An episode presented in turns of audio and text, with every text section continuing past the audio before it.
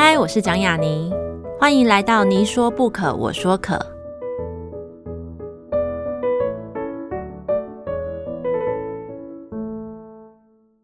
这个节目在爱听听抢先首播，欢迎大家关注我的节目。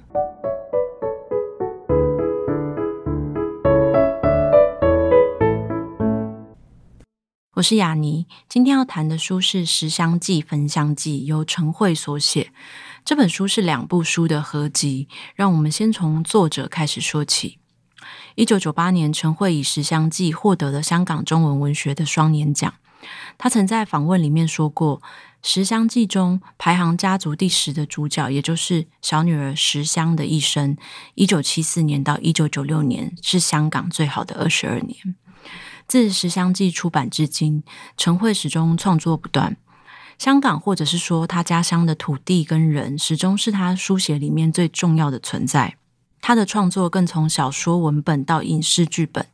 写小说之前的他，便已身在香港的影视创作产业中，从经典的电影《甜蜜蜜》到后来的《十月围城》，可以说他见证了香港故事最辉煌的年代。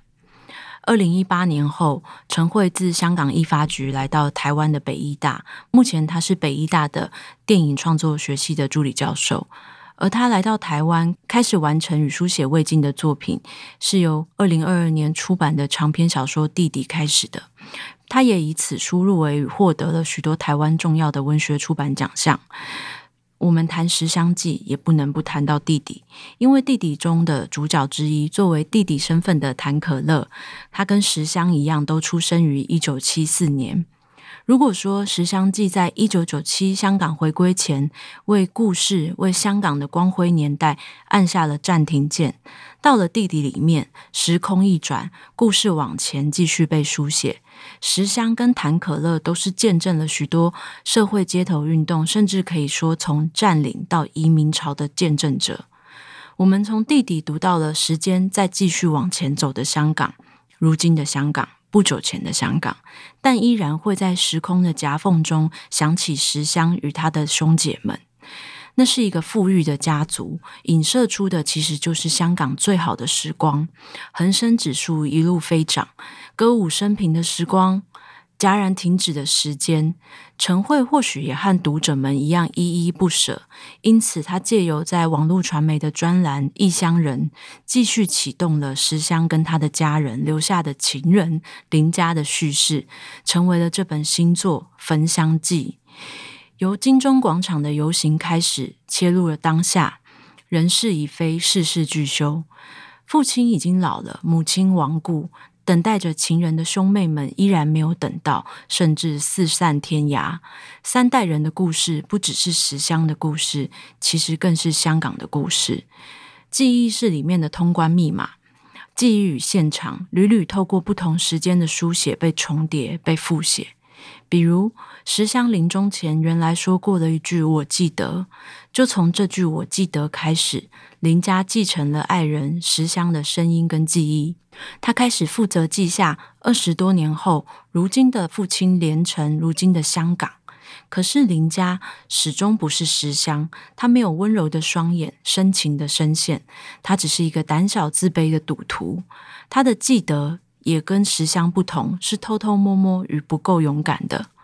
这其实不也是现代人，或者说过了世纪末与回归以后的人们，得以记忆一座城与一群人的方式吗？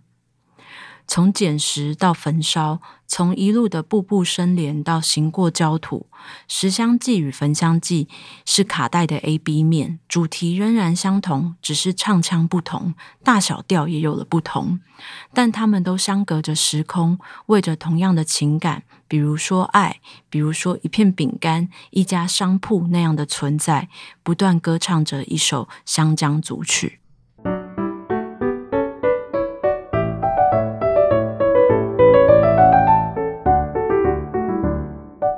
大家好，这里是您说不可，我说可，我是雅尼。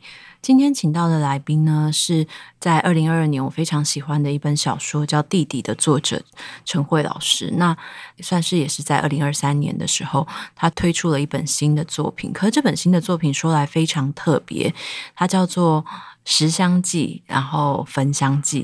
如果对陈慧老师熟悉的读者，其实应该都知道。《食香记》是他在一九九八年得到香港文学年金很重要的一部作品，也是许多人认识陈慧老师的第一部书。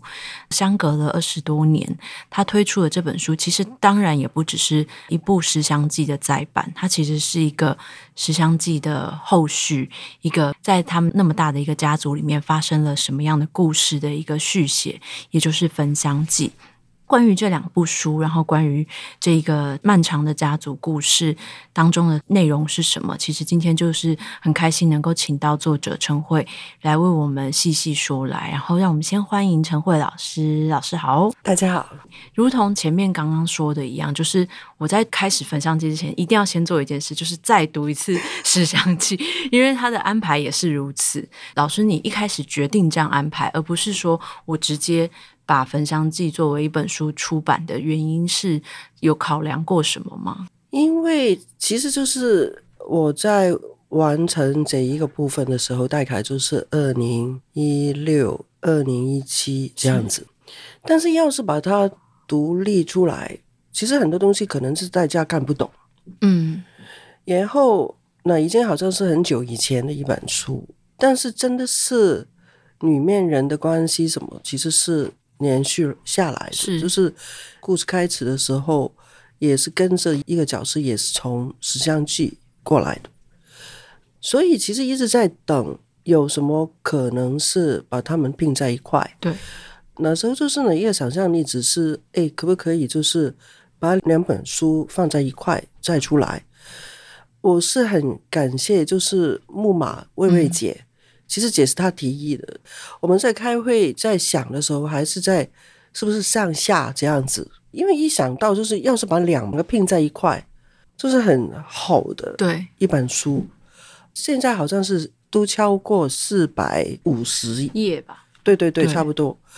但是其实本来是更长一点，因为本来是十一万字，嗯，后来就是我把它删到大概是接近九万字这样子，所以。它现在才是一个，在我看来是一个很完整的一个状态。是因为其实《十香记》在台湾的通路上其实是绝版，是买不到的，所以它这样出来也是让没有办法看过或拥有这本书的人，也可以一次拥有整个故事。对对，因为当时《十香记》记得应该是六七万字，对对对对对，对。然后如今这本书就是十四多万字了。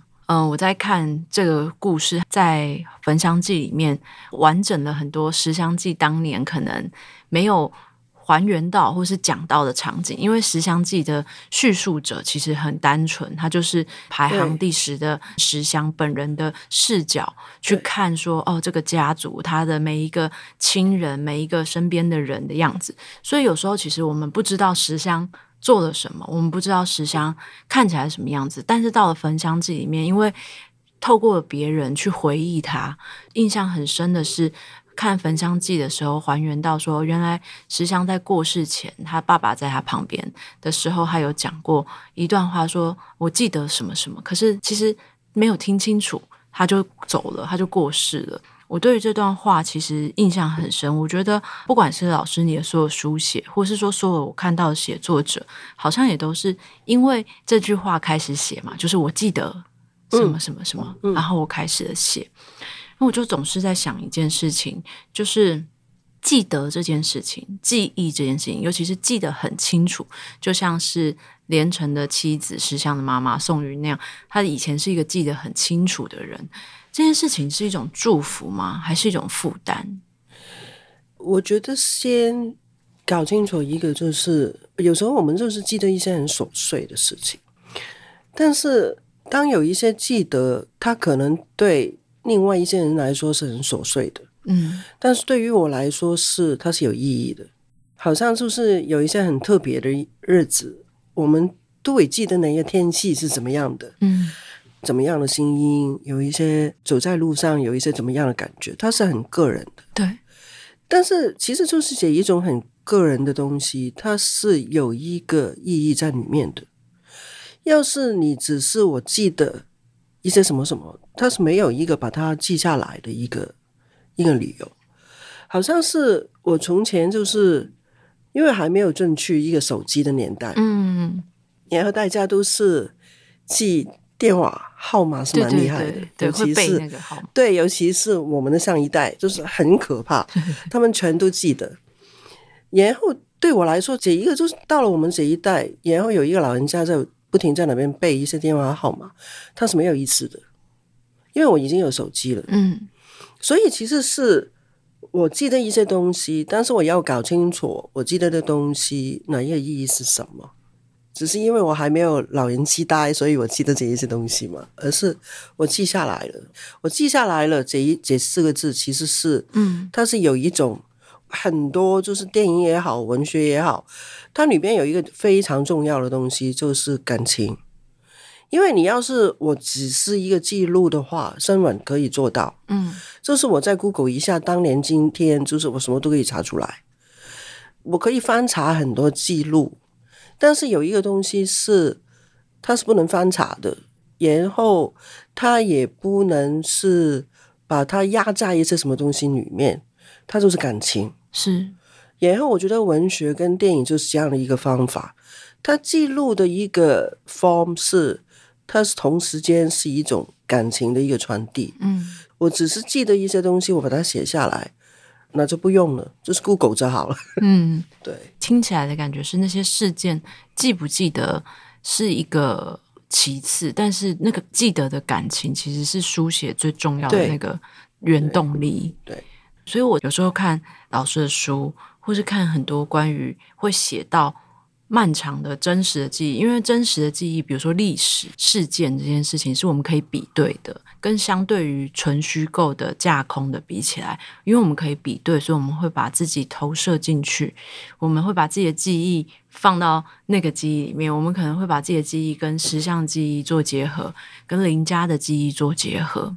但我在看这本书的时候，总是会想到，因为它是一个很漫长的一个三代的家族的一个故事，我总是会在看着其中的人物的时候想说：啊，记得好辛苦哦，记忆最好的人最辛苦，然后再来是什么？就是活得最久的人也很辛苦，因为他要看着所有人，就像连城的。对对，所以对老师来说，你自己是一个就是记性很好的人吗？你会觉得这件事情是幸福还是辛苦？我觉得是，它不是一个只是说这样很难过还是怎么样，嗯，其实它是你的一个心的一个状态。有一些事情就是你拼命要把它记下来，嗯，它可能都记不住，嗯，但是有一些东西就是你不用想，有一些什么东西就来了。在这边说一个小故事，就是我有一个朋友，他是男生，然后他做了一个很差的一个事情。就是他跟他的女朋友分手的时候，在外国，他们都要开车嘛。然后他每天晚上都去做一个事情，就是比较年轻的时候，就是念大学的时候，嗯、他就去那一个女生的车门的部分，就是门把的部分，嗯、就是每天都去把自己的香水喷在那边。哦，对。然后他就在那边远远偷看他开车门怎么样怎么样。我就说你你干嘛？就是人家就是没有反应啊。对，但是。有时候就是我们都有这样的经验，就是有一些味道，什么东西，它好像是它是在哪边？我形容有时候是很可怕，就是它是攻击你的，好像是有一个攻击的能力。嗯，其实是哪一个东西吗？不是，是你的记忆在攻击你。我们都有很多的当下，哪一个当下就是它一秒一秒这样过，但是它真的会过去吗？它没有过去，所以就是这一种。其实你说记忆。你真的是记得这一些事情吗？还是他其实没有过去？嗯，我觉得其实人生就是这样子。然后我们的心，它是很深的一个一个状态，它是很很多东西堆在上面。其实它堆了多少东西你都不知道。然后复原就是哪一个当下就复原就过来了，就是它还是那么新鲜的，还是哪一种当时的哪一种很强烈的。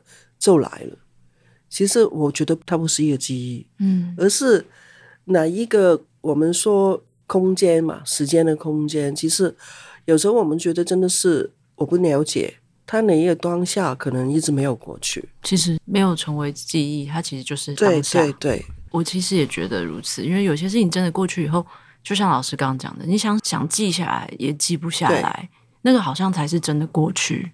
对。可是有时候我们依然会想要记住一个人，记住一个事情，或是纪念。比如说我在书里面看到，就是连城作为这个家族最大的父亲，最年长的还活着的人，他去寄东西的方式很特别，就是他买手表。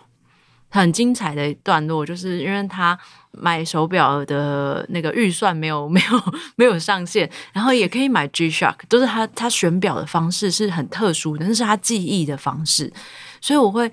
觉得说，哎，这样安排是想到了什么，然后决定说，哦，可以这样安排，还是说这也是，比如说老师你推荐的一个记忆的方式？其实，岂不是我，我知道很多女生都是这样子，嗯，就是有一些很特别的日子，她们就去买一些特别的东西，对，可能不一定是手表，可能就是指环，嗯、对，对一些珠宝，对对对对对。嗯、然后我觉得就是，其实年成在。买了一些东西的时候，买了一个手表，它的焦点不是在这是不是我买得起的，是也不是哪一个金钱，也不是哪一个价钱，嗯、而是在我心里面，它就是这样的一个东西。所以他给就是小亏跟小尊他买的就是 G-Shock，对对，他们就是这样的孩子，嗯，就这样好玩的。然后他老婆只是因为就是他知道他喜欢 Newman 嘛。嗯，对，那一个钱他不去看了一个，就是我记得你爱着一个，是。对我，也是我最后可以为你做的一个事情。对，是因为像我在看的时候，我就有想到。说哦，那来查查看这只手表到底多贵好了，因为他在小说当中后来有他再出场的地方，就是他可能有被偷走，然后拿去变卖这样子，然后我就想说，哎，到底要多贵？然后我就上网查了，真的这只手表好像在二零一七年拍卖卖了台币五亿多。对，但是他买的时候你要想一下，他是在九十年代啊，对。那时候戴凯是港币是六十多七十万吧，嗯嗯，对，是他可以买到的一个，但是就是一下子发了这一个钱，但是宋云他还是回不来，只是他自己的一个 souvenir 而已啊。对，然后还有一个就是为什么就是买手表这一块，其实现代人很有趣，就是我们要做一些什么东西是去纪念一些从前，嗯。可能就是有一些家庭，就是孩子出生，他就种一株树，对对对，要不然就是种一些什么东西，要不然就对对对对。但是现在就是你在一个城市里面，嗯，你去纪念一些东西，都是跟金钱有关的，这好像是。另外呢，一个女生，她的爸爸就不停在那边买房子啊，对对对，对，没错。尤其在香港，这一个就是我觉得是蛮可怕的，就是你记住一些东西的方法，其实就是你把那一些东西买下来，对，就是你是可以这样子，对，也是很现代的一种城市里面的人，好像是我们把我们的唯一兑现的一个，就是把它变成是一个 product。就好像是很多，你就明白，就是为什么出很多伏黑的东西，然后还有什么纪念版，对，就是诶，就是哪一个价钱贵一点，对，就是这样子。对，因为我在看，不管是《诗香记》《焚香记》到弟弟的时候，我都有感觉到一件事情，比如说弟弟里面的情，尤其是在书写香港的很多作品里面，当你的情很重的时候。你的物也必须很重，你才能够彰显说，其实那是记忆的方式，那是一个货币，不是真的只是钱的货币。好像就是在那个世界里面，它确实是一个充满着物件的东西，嗯、充满着各种不同时空的货币在那边交换的地方。对，觉得这个这个现象非常非常的明显。然后，相对于从小看关于台湾的那种土地的故事的时候，那个货币就变得比较没有那么贵重。呃，因为这是一个比较农村的一个发展的一个国家吧。嗯、我们常常会觉得香港是很物质的一个地方，可是那个东西其实就是香港本身。对对，你要它，因为它是地方太小，嗯，然后其实是因为它是有一个都相隔几年嘛，对，就是我是二零一八年底才开始写弟弟，这一个是二零一五、二零一六，对，我是写一本书出来之后，就是我之前要重新再校稿。嗯，我才看了一下，哎，有一个是重复出现的，在弟弟，但是我在写的时候没有留意，因为它好像是很不一样，嗯，就是都有买一个标，对对对，对，都是超贵的，对，也是要贵的标，对，然后都是哪一个牌子，对，然后就哦，是，其实我没有都会没有留意在写的时候，对，然后还有就是两边都有一个女生，她唯一做出来就是我唯有这样子可以去反叛。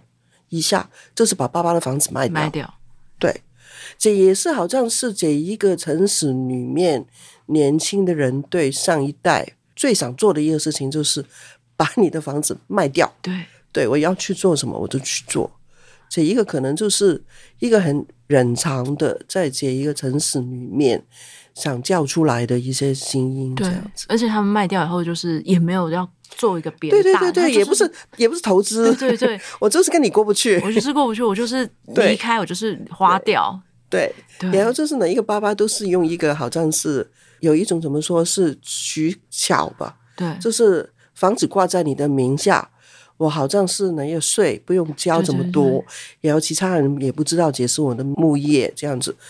哎，就是女儿就是这样子做了一个，对，算了他一把这样子，因为先被父亲算计，再把他算计回来的感觉。对，所以好像很多的老师作品当中的这几部作品当中的那个家庭，或者说父女父子关系都是这样，母子关系也是。所以我在看这近几年几本书的时候，我都会觉得，其实相比于爱情，我觉得亲情、家族是你。更在意的、更在着重的一个这几年的作品里面当中一个很重要的东西，因为不管是连家的那个十个兄弟姐妹，然后到弟弟里面的谭可意、谭可乐等等的，我觉得他们好像都是你花了很多时间去下笔去想的。可是当然一路走来，你也写很多爱情的故事，对啊，或者是说在这里面也充满着爱情的故事，你会觉得爱情跟亲情，或者是其他感情，还有友情嘛等等，你觉得？最难写的是什么啊？我没有特别去想哪一个比较难写。对，然后是我需要写什么？嗯，其实它跟我要表达的东西有关。因为好像弟弟，其实我就要写一个，它里面的爸爸跟十香焚香很不一样。就是其实为什么出来这样的一个想法？就是我要写爸爸。嗯，因为其实过去十年，我就觉得香港是没有一个。这不是在一个呃家庭的层面，而是你放在协会，嗯，我们找不到一些就是政治跟一些领袖是，他是有一个 father figure，对，这好像整个就是你没有一个 model，就是孩子不知道看应该看谁，就是他本来应该是一个爸爸，我不用你教我怎么做，但是起码就是你让我看见一个方向。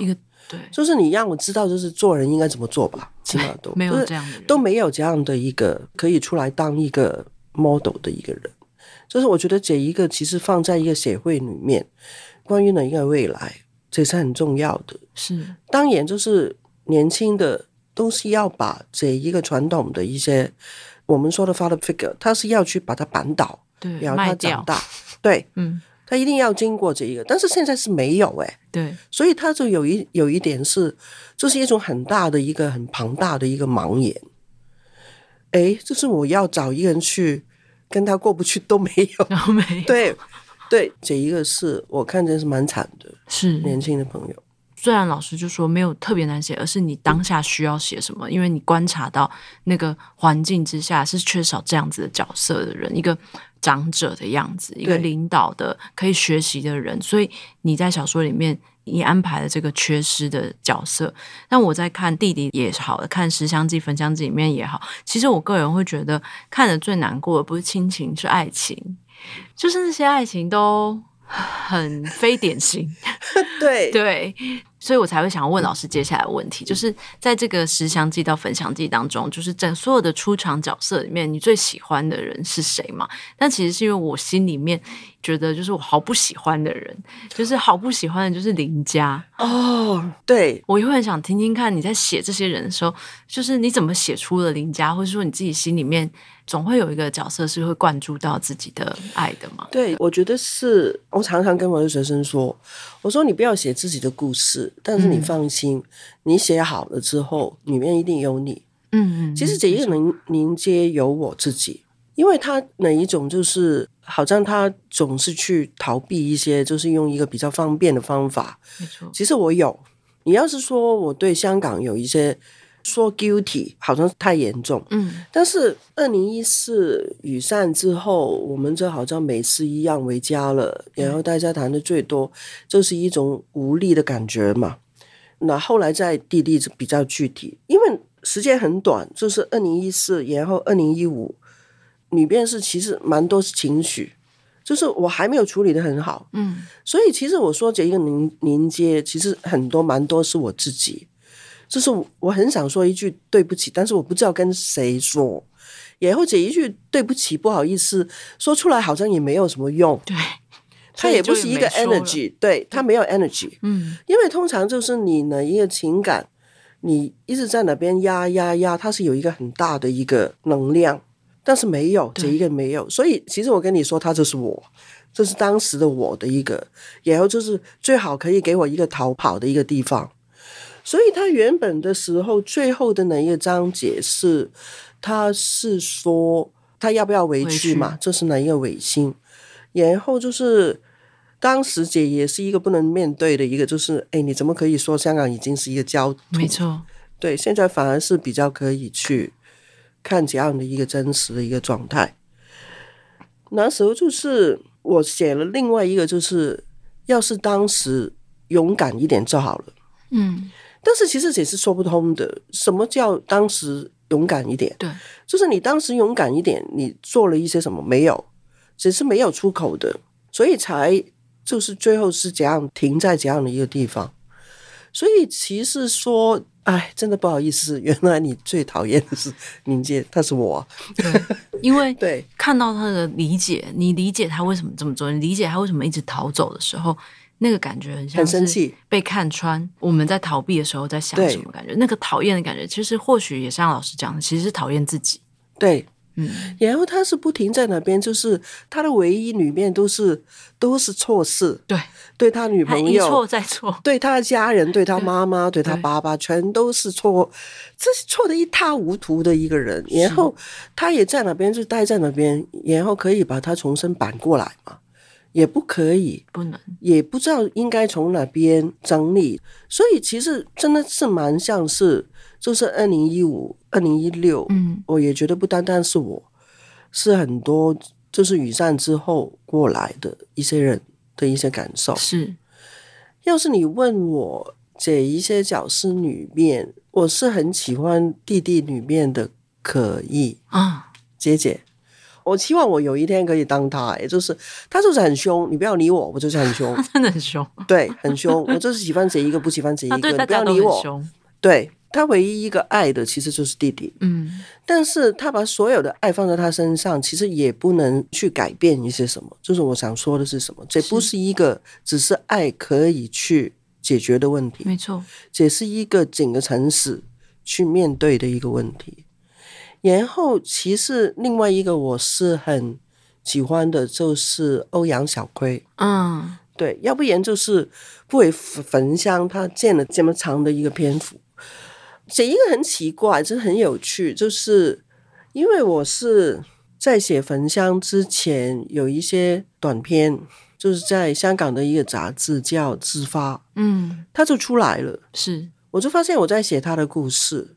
所以他跟连城的故事是，呃，我就发现哎很有趣。我一直在想着他这一个一出生就面上有一个胎记的一个女孩，然后又更大的疤痕，对，然后他注定是他的日子是不好过的，嗯，然后他妈妈就是搞定自己已经很不容易了，真的。就是、对，对然后你在这样的一个家庭里面，就是全都是龙，全都是凤，嗯，就是全都是很特殊的人，对。然后你在那边就是跟每一个人都过不去，就是这样的一个一个人，就是要注定就是要走一条不一样的路。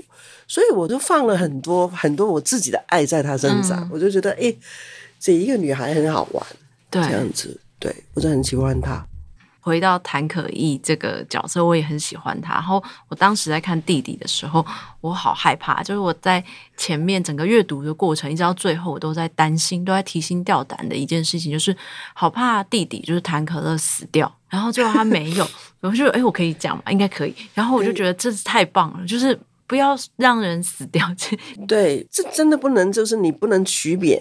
让一人死掉，对对对，那电影也是，小说也是，是，我觉得那是那是一个重量，嗯、就是生命是一个重量。对，因为他如果死掉了，其实问题就解决了，很多事情就解决，可是问题就是不会被解决，很多事情就是。永远还是在那边，就是你还在这边，就是你过一天过一天。然后你说的就是每一天都很重要，都是关键，我觉得非常的动人。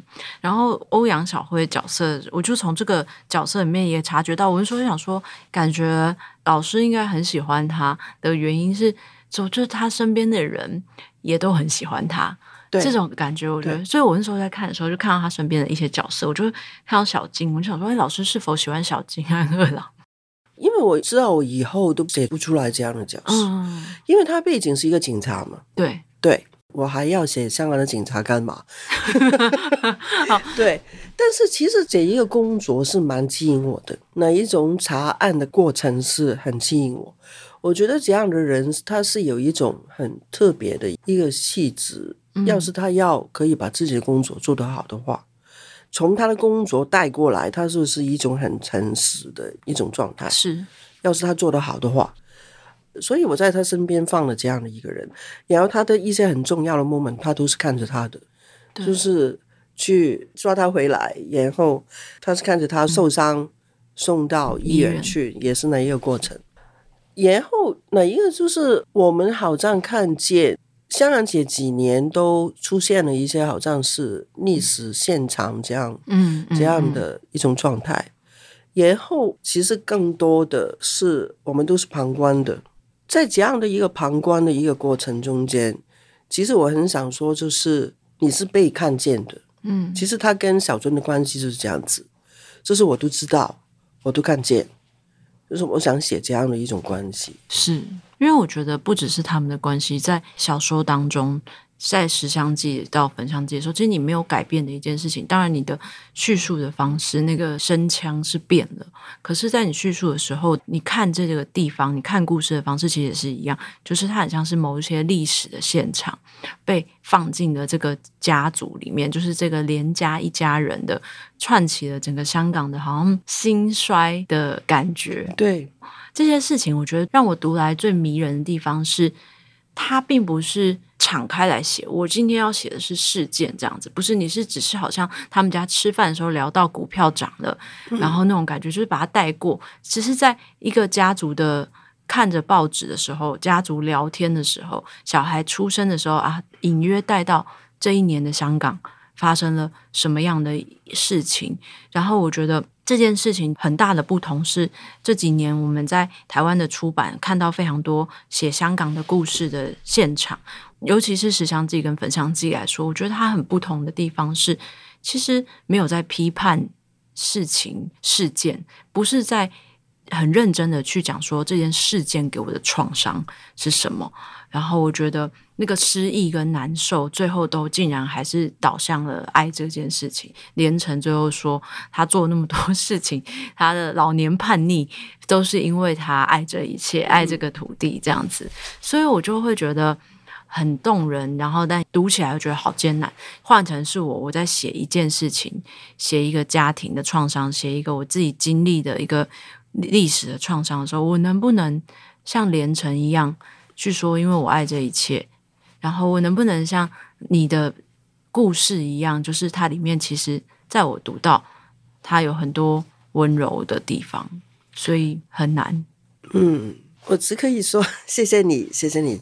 但是我觉得我是看出来温柔，但是我是有态度的。嗯，好像是弟弟里面的可意，他就敲不爽，对他爸爸做的哪一些事情。嗯然后在焚香里面，跟石香有一个很明显的一个分别。石香是蛮轻快的，就是有一些关于娱乐的东西，一些我们听过的歌，我们看过的一些节目，我们知道的哪一些事情。但是到了焚香就没有了，这一次退得很厚很厚，就是哪一个城市的一种氛围，就是大家都好像是有一些。惴惴不安的，嗯，然后都好像在那边担心一些事情，城市的一些面貌它在改变，时间这一个对这一个，因为我用一个老人家的年层的哪一个角度，因为你你要怎么写一个老人家？老人家就是说有什么我没有看过，对对对，但是哪一个对他来说很他受不了，就是我从来没有看过香港是这样子的，就是所以是为什么这一个在焚香里面它。相对实香，它见的篇幅这样长，对，这样多，就是我只可以用一个老人家跟你说，就是我没有看过，就是去说出来他荒谬的地方，嗯，对。当然，像老师说，他是很有态度的去看这个城市的改变的一个书写。但是有时候我我有我常常会在看很多很多我自己非常喜欢的作品的时候，我觉得每个人都可能选择不同啦。有时候我们看一本书或看一部电影，我们知道说驱动它的那个原力是愤怒，然后有一些书驱动它的是爱，然后有一些驱动它的是别的东西或是遗憾等等的。对，所以。老师，你觉得你自己驱动你的那个，不管是每一本书，或是每一个你笔下用不同方式创造的故事，你觉得你有一个，其实你是为了这个感受而写的东西吗？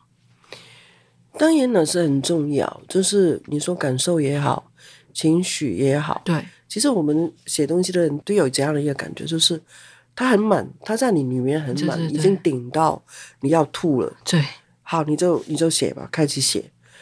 但是那不是一个药方，就是呃，愤怒三钱，就是悲哀两分，就是它不是一个这样的东西。我很多时候是我一直在写，一直在写，有一些东西出来了，所以其实是我改的很厉害，通常是就是要抓哪一个通。所以我觉得是我写弟弟写就是可以出来，我真的超开心。嗯，就是抓到哪一个，就是你不要理我，哎，我就知道可以走下去了。就是他就可以把很多东西我都放进他里面去。嗯，其实有一些朋友都知道我是很喜欢 Sloopy。嗯嗯，其实可以就是 Lucy，那就通了，就是 Lucy 跟 Lilas。嗯，对，他就是 Lucy。Lucy 就是他整个就是很完整。他说什么都是对的，对，我没有不对。直到就是可乐要出去了，嗯，他要投到这个社会里面的时候，就是他整个就站不稳，他整个平平行就没有了。像老师你在教学生或是回答其他对你有疑问写作者的时候，你都会告诉他们说。哎，我们要为什么而写嘛？其实我有时候会想，就是说写下去可能会有答案嘛，会找到那个东西。可是那我们可以为什么而写？就要为自己当下的感受而写吗？反而我觉得是我们常常被一些当下的感受骗。反而我我觉得是在面对感受的哪一个部分的时候，其实我更要去搞清楚我要说的是什么。嗯，就是好像弟弟，我要说的是，我再也。走不下去了，因为当时在香港真的有一些年轻人是有这样的处境，就是他想要就是结束生命，我不要，是是，对，好像什么都没有，什么都没有帮助，我什么都做不来，对，就是大家都不太，首先是不懂啊，要不然就是不知道怎么面对，嗯，我觉得是我虽然说文学是要，但是它其实不是一个方法，文学不是一个方法。我就在想，我就其实你要是说当下的感受，我觉得更重要的是，你可不可以去跟你要说的东西，真的跟他面对面？嗯，哪一个面对面是直面的？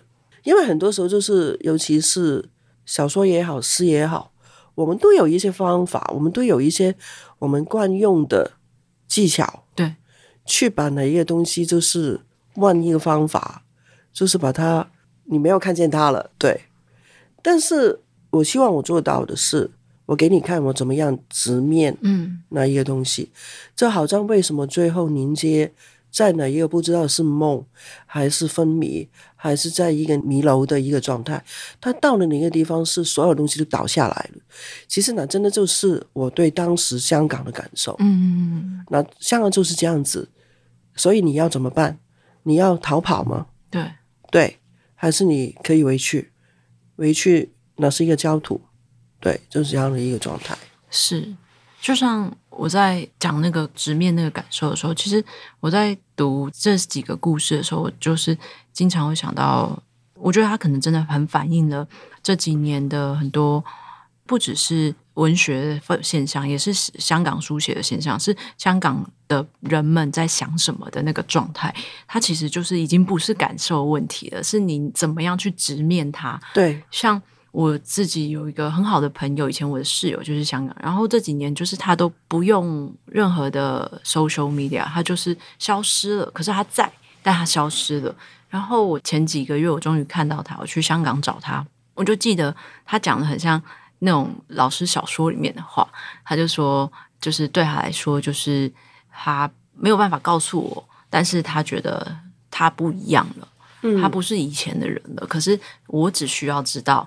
他对我还是一样的，这件事情就是让我想到林家，就是林家也不一样了。但是我相信他可能对石香还是一样的，可是石香也不在那个地方啦。对，那个地方不一样，只是因为石香不在了，所以石香可以是一样的。对，其实里边有一个怎么样，就是这一个是蛮伤感的，就是好像是只有消失对了的东西，它才是一样的。对，它才是。那一个不变的存在，对，对，就是我就是这样子。读完《焚香记》的时候，那个晚上就是哭的蛮惨的这样子，对。当然，香港的作家们的作品并不是这几年才在台湾出现的，它已经出现了很久很久。我们其实就算不是香港本地出身的作家，要以香港为背景的小说作品，其实或是说香港电影，也是一直影响着我们这一代、我上一代的所有的人的很深很深。所以，我们谈到香港，谈到那个特色，其实是是都很熟悉的，对，尤其是从以前到现在的，嗯，对，所以。我自己读文学院的时候，一定要读张爱玲跟钟晓阳嘛。那自己后来也会读到，不管是老师的作品，或者是很多香港厉害的诗人，然后甚至是小说家，像是西西也写小说嘛。对对，虽然他诗写得很好，可他小说其实也很很好看。对对，然后韩丽珠老师也是等等。我觉得每一个香港作家的香港都是不一样的。就像我也很喜欢一个香港导演，就是陈果。嗯，对，他以前周迅演他的那个香港电影的时候，那个天水围那个，其实这一个，我觉得就是你说陈果的香港跟杜琪峰的香港，哦、跟许鞍华都不的香港都不一样。对，然后在文学里面也是，是。就是不同的诗人，不同的写小说的，那真的是香港不一样吗？香港其实我是哪一种感受，就是它好像是一层一层一层。要不然，它就是一个很庞大的一个，好像是一个结晶体。对，就是每个人都拿到一点点，就是这样的一个。然后你，因为结晶体很有趣嘛，就是你光界限，嗯，它出来的形状就不一样，它整个就不一样，颜色也不一样。对对对对对，我觉得是香港的歌也是，香港的音乐，嗯、呃，香港的电影，香港的文学，没错。其实我觉得这一个，其实在一些。文化它是有有一个层次、有一个深度的地方，好像台湾就是我也在不同的小说里面，就是看见不一样的台湾。是，对。但就是我我自己从小时候看电影啊、听音乐啊，然后后来再大一点才看书嘛，因为小时候谁要看书的时候才发现。虽然他们都不一样，但是影响我比较深的其实是电影，嗯、就是那个建构出来确实是一个城市的样子，那个结晶体真的是一个城市的样子。然后它就好像是在城市的那个摩天大楼的下面是某一个样子，嗯，然后一楼是什么样子，高楼是什么样子，然后再从远方看那个大楼是什么样子。然后我确确实实很多时候，尤其是到这几年，我就终于能够体会什么叫做华丽苍凉，终于能够觉得啊，好像真的是一个。蛮重要的一个要素，蛮重要的一个风景，所以我会很想知道说，虽然就像老师你刚刚跟我们讲了很多导演或者是很多文学家的样子，那你自己心中的那个香港的折射的样子呢？其实我一直有一块，我觉得是你要是不知道那一块，你的香港只是一个你现在在生活的一个香港。因为我其实真的是跟香港有一个连结，嗯，是我开始去了解它的历史开始，就是从它开埠，嗯嗯嗯，就是一八多年前，一八七五年，就是英国人是怎么样要这一个地方，然后里面真的很多，其实全都是故事，嗯，就是英国人最早的时候，其实他不是要香港，他要澳门，嗯，澳门比香港，他真的是华丽很多，嗯。然后就是已经有欧洲人在那边，然后他生意也做得很好。对，他不是要香港，然后好吧，他要一个地方是可以补给一些吃的跟水什么东西，所以他们就开始在尖沙咀，然后最后就是好吧，抢不到这一个也要就好了，就是就这样要了香港，然后这样子一点一点一点，然后有一个。有一个名词很有趣，就叫华商。华是中华的华，嗯，商是商人的商。华商这一块很有趣，它不等于是唐人街那一些做生意的华侨。华商是唯一在香港的。你在广东做生意，你在台湾做生意，你在中国以外的地方做生意，你不会叫华商。但是在香港有一批华商，嗯。他们很重要，重要到是你要是在写生阿亥革命，它是有一个 chapter 是关于香港的华商，它是这样的一个传统。那是从其实是一八八零、一八九零就是这样子一直过来。但是华商这一个其实到现在已经它已经没有了。就是华商是怎么样？华商其实就是他的生意可能在广州，是在广州十三巷，然后。在香港，它有一个驻点，就是我们叫南北向的地方。你想象一下，是跟戴道情蛮像的一个地方。嗯嗯。但是在那边，就是有一些英国人，什么人都在那边的。对。他们有一个传统，就是当时就是每一家人都有五个、六个、七个、八个儿子嘛，然后他总有一个、两个，他要送到香港念书。你要念英文。这一个就变成是他们是一个很有趣的一个做生意的一个、嗯、一个状态，然后更有趣的是，他们很清楚他们的根在中国，嗯，所以为什么就是当孙中山都不能回去中国的时候，为什么香港变成是一个很重要的基地？所以也就是说，就是怎么一八年来，就是香港都是一个就是全都是出这一些革命的，对，就是有这样的一个。图样，然后是在国共内建的时候，嗯、我们也很清楚，就是有很多特务、特务什么东西，就是都在，也是在香港。然后英国人在这一八多年来对香港的统治的一个方法，然后他对一些本地的官员的培养，也就是给了香港一种很不一样的、很特别的一个气质。嗯。所以你不能单单只是说啊，他们是说一些广东话的一些人，是，因为我们说的广东话跟广东人说的广东话已经不一样，对对对，所以它就是这样的一个地方，然后就是这一些过程一直累积下来，他经历了这么多，然后好像是解放的时候，它是一个很边缘的一个地方，然后很接近。很接近，好像是你跨着可以跨过去，但是在这边的人还是可以过一些很太平、很自由的日子。所以这样的一个一个经历，这样的过来，所以香港是一个怎么样的地方？而是你要看香港人是怎么样的一种人。嗯，你要是不明白香港人，其实你不明白香港。嗯，它只是一个地方而已啊。就是现在很多人就是这两年也有一些台湾朋友，就是。去了香港玩，然后回来跟我说，哎，你你不要回去了，你回去你很不开心，因为现在的香港跟之前不一样了。是，对，我觉得这一个哪一个地方是可以改变的，就是你哪一些店可以换什么什么什么，但是哪一个最核心的东西是什么？就是香港人他的价值是什么？嗯，这一块。这件事情其实我觉得也让我在就是读最近这几年的作品的时候印象很深，就是关于呃改变跟回去这两个主题。这几年就是读很多杂志，比如说像《字花》啊，像什么的，也都有会提到做到这个主题。那我其实很好奇的，除了香港的模样，其实也是在于就是其实一八年后老师来到台湾嘛，这样也现在在北艺大教书，就是从香港这个很快的地方。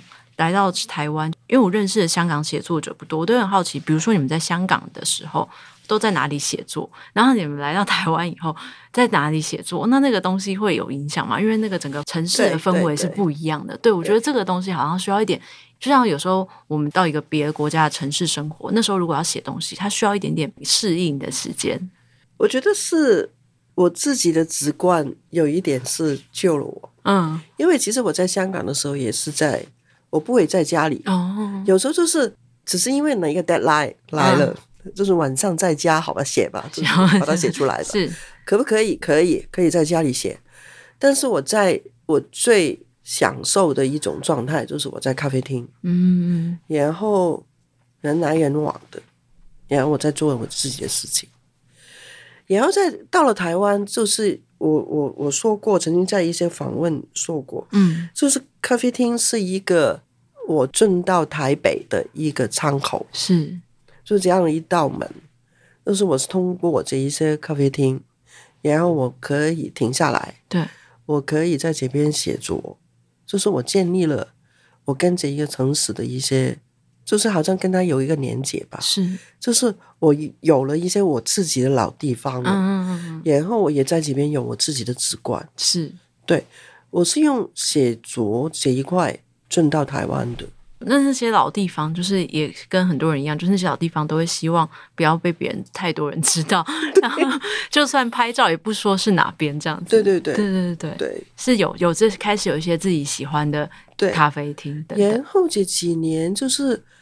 也看着一些，因为中间有疫情嘛，对，有一些店都已经关了，嗯，对，所以其实是我找到一个地方，我就停在那边，对，我就每天都去，每天都去，对，不会说啊，我今天一三五在哪一间，二四六在，其实是看我的时间，看是看我在哪里，是。对，就是我好不容易就是。诶，建立了一个直观，你就不要不要动我，对对，对，对，就是我就在这边，对，就是一个让我感觉，就是我诶可以在这边坐下来一个小时两个小时，所以我就因此思思考到，他离开一个地方以后会改变了很多东西，包含写作的习惯。当然，他还是会找到一个适合的地方，重新建立新的适应，重新建立新的习惯。但是我常常在想的是，呃，我记得我跟 几个也是后来可能离开香港来到台湾。读书也好，工作也好，写作者的时候都会聊到，甚至说跟很多去到海外的台湾作家、香港作家聊天时候，都会讲到说，就是离开这件事情对于写作是什么样的改变。就是有些人会觉得，我离开了，我才能去写；有些人会觉得。我离开了，其实我更难去写我过去的事情，我只能写我新的生活。比如说，我开始写美国的事情，我开始写英国的事情，因为我其实也没有办法去面对为什么我要离开这件事嘛。因为你离开了去写，你总要跟人家交代一下你怎么离开的，你也会让自己总是想到离开。所以我会很想要问老师的是，离开以后，就像《焚香记》最早其实它叫异乡人。对，那异乡人也是各种不同的定义下的异乡人。你觉得离开所谓的那个我城，要怎么样去写故乡的事情？它是更好写呢，还是它是更难写？为什么当时叫异乡人？就是我住在香港一个很热闹的一个地方湾仔，嗯，然后我真的在那边，就是我有异乡的感觉。嗯因为我下楼在街上走，就是在我身边都是说普通话的。嗯嗯嗯。然后哪一些店，它样子也变了。嗯，就是我有时候走着走着，我就觉得，哎，我好像在中国的哪一个城市，有忽然有一种这样的感觉，是有一点害怕，就是第一次有这样的感觉，是不要你不要这样子，就是你不要变得怎样快，但是他就一直在这样子，嗯、所以我就出来一个感觉，就是，哎，原来我是一个异乡人。其实后来再想一下。做创作的人，其实都是一个异乡人吧？你没有异乡的感觉的时候，其实，嗯，就是哪一个不一样，嗯、哪一个我跟你们不一样，我这一个是我没有办法适应的，我没有办法直观的，你不会去创作，是对。其实我们是需要我们当一个异乡人，但是这一个书名来到今天，就是大家都知道我在台台湾，对，我在。用异乡人这一个，他是外在，我真的变成一个异乡人，这一个异乡人是没有意思的，所以才现在用了这样的一个名字。然后这一个异乡其实对我来说，它没有一个太大的，我就是搬家嘛，就是对对对。那时候就是我跟朋友说，就是朋友说，哎，八月有一些事情发生。呃，就是二年一八年的时候，他们说什么事情？我说我要搬家，嗯、但是这一次搬的比较远一点。对，就是你你要是在香港，你不会去朋友家，因为大家的房子都很小嘛。嗯、你不会就是哎，我今天到你家里坐一下，不要不要，就是不要来不要来。对，然后就是你要是住的比较远，我也不会去你家。所以我说没有分别啊。是，然后可能是。在香港，我们是一个月见一次，然后我很多朋友都是大概两三个月就来台湾一次。我说就差不多啊，就是喝一杯咖啡。我说其实第一年没有分别，然后因为我也常常回去，嗯，但是二零一九很多东西不一样，然后疫情才有了一个就是好像隔开了，然后呢一个隔开，另外一个很重要就是。香港本身是一个翻天覆地的，所以我觉得是我要是一直在香港，哪一个翻天覆地也给我一种非常异乡的感觉。错对，所以起码就是我没有因为啊，我是一个异乡人，我要这样写，我没有，反而是我在台湾第一个这边邀稿，第一个写的就是疫情的时候，嗯，写一个小说。然后我是一种很超离的，就是你看的时候有一些不太清楚我在写哪一个城市。对对对，对。然后是我台北，我接到，我是用一个流落到台湾的女生，其实她去找她的男朋友，找不到，她就停在那边了，是一种就是被逼留在这边的一个这样的一个第一身去写。我是到今年我才敢。真的写一个小说是。是跟台湾有关的，是台湾做背景的，哦、就是小暴力，就是在别字年在的那个，是。对，所以其实我是真的花了好几年的时间，我说可能可以试一下这样子，对，我不敢写台湾。对，因为可能下一步出版品可能才会触碰到这件事情。对，所以你说就是你到了哪个城市，你到了美国，你写美国，就是我觉得反而是不对，对写不出来。其实我觉得好像每一个人勇气放在不同的地方，每一个人的状态。对对，有一些人就是他就打开他的眼，他就看了一些不一样的东西。嗯、对对，可能对他来说，两种异乡人，一种是真的在。外面的空间上的异乡人，跟一种心理上的异乡人，他们宁可写他们在外面当异乡人，而不敢写心里的异乡人。对，对，我觉得两个对我来说都好难。但是我觉得其实文学人都是异乡人，是，对，对啊。就回到小说的最后，也是今天最后，我也会很想要问，但这个问题我也知道可能没有答案。这个答案其实也不是只限于可能香港的书写者，它其实是所有人的。回顾吧，因为在最后的时候，我们常常会讲世纪末，世纪末过了嘛，都过了二十几年。然后这个《焚香记》它在接续到一九九六九七年的故事的时候，我会觉得那回头去看这件事情更有感觉，就是在小说的最后，就像老师刚刚有讲，就是在一个奇怪的空间里面，他遇到了已经死去很久的石箱。林家说要回头去看，为什么要回头去看？因为回头去看，有可能会看到一路都是焦土，也有可能是步步生莲的花路，不知道。反正那个石箱还在的时候是最好的时候，最好的二十二年过去了嘛。就身为一个写作者也好，或是说身为一个异乡人也好，你回头去看，你会觉得一路写来是焦土还是花路呢？其实写的时候真的不知道，也没有这样去想。就像走的时候也不知道。对，其实你是往前走，对，就是一直往前走，是这样的感觉，就是走一步看一步吧。是 是，反正真的是这样子。我觉得创作也是这样子。嗯。对老师来说，重点可能不是他到底是焦土还是花路，是你可能都会继续走下去、写下去。对，真的不知道哎，嗯，因为它是一个，你要是自己写，写了之后放在电脑的一个档案，那是跟其他人没有关系。是，但是要是你把你的稿交给编辑，那这不是你一个人的事情，也不是你一个人说了算。嗯，因为呢，跟整个出版。跟他出版出来的时候，呢一个时机跟在读的人他的状态，嗯，那一些会气候？